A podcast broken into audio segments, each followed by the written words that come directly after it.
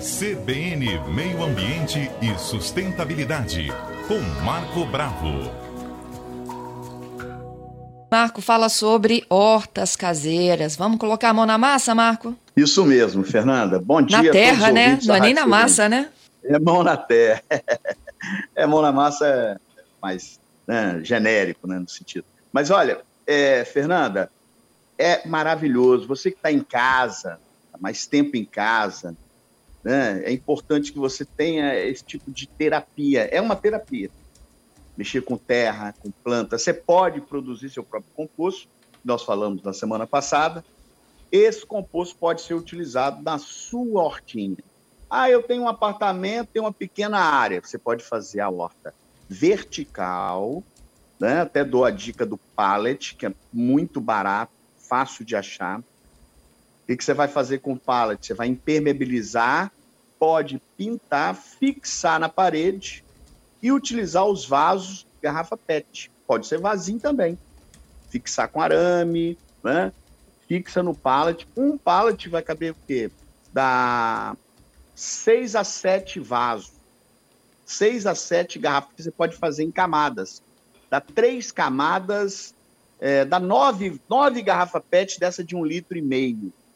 A garrafa você vai cortar, né, abrir em cima com muito cuidado, fazer o dreno, que é os furinhos embaixo, adicionar argila expandida ou brita zero bem pouquinho, só para cobrir o fundo, um dedinho, né, para é, facilitar o processo de drenagem vai inserir o seu composto.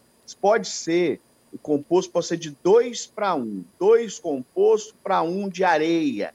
Pode ser uma areia grossa. Por quê? Para melhorar a sua drenagem, porque senão a, o composto sendo muito argiloso, ele vai empedrar, ele vai endurecer dentro da sacola.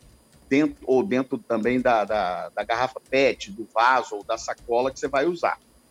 Pode usar também sacola Pode usar saco de estopa, né, com uma sacola por dentro para impermeabilizar, desde que tenha o dreno, também fica muito bacana. Pequenos saquinhos. É, quer dizer, você tem várias formas. Colocou o composto e areia, está pronto para você plantar. Hoje nós temos mudas que são vendidas em lojas de plantas, supermercados estão vendendo né, essas mudas de cheiro verde, de tempero. E ou você pode também comprar semente com uma cartela de ovo. Não tem essa cartela para 20 ovos, né? É, duas, duas, 24 ovos.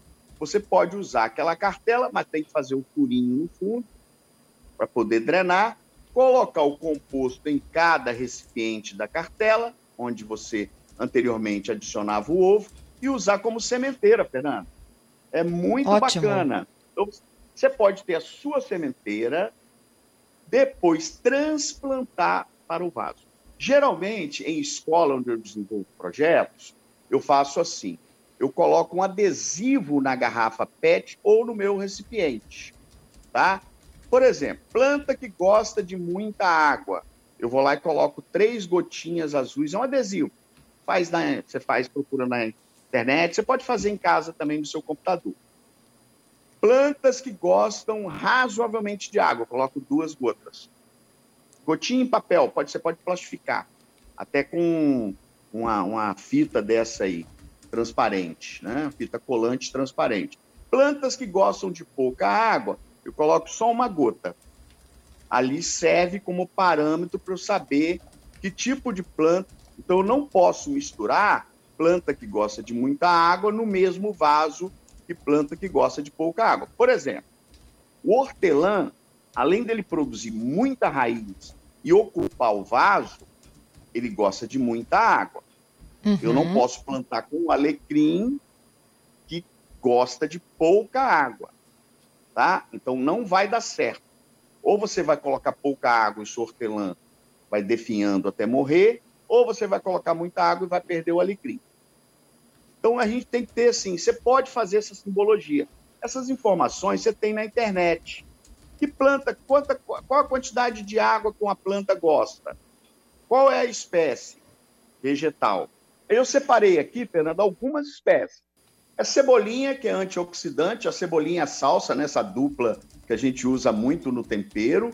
O tomilho é um tempero maravilhoso.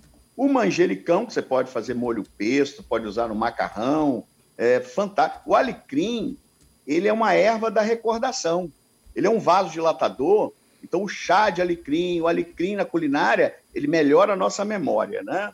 O coentro, o, o polêmico coentro, tem gente que gosta, tem gente que não gosta, né? Hortelã, que gosta muito de, de água. Essas são as dicas. Mas você pode ter tomate, aí em vasos maiores, né?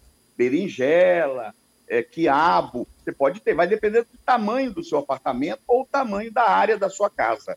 Tá? Nós podemos dar essas dicas é, de plantas maiores num outro momento. Tá bom, Fernanda? Combinadíssimo. Marco, muito obrigada, viu? A gente volta na próxima quarta ainda com essa nossa série aí de cuidar do corpo e da alma e como essas plantas ajudam a gente Isso. nisso. Até lá, hein? Podemos falar dessas alimentícias aí, o tomate, essas outras plantas. Um grande abraço Opa, a todos os ouvintes adorei. da CBN.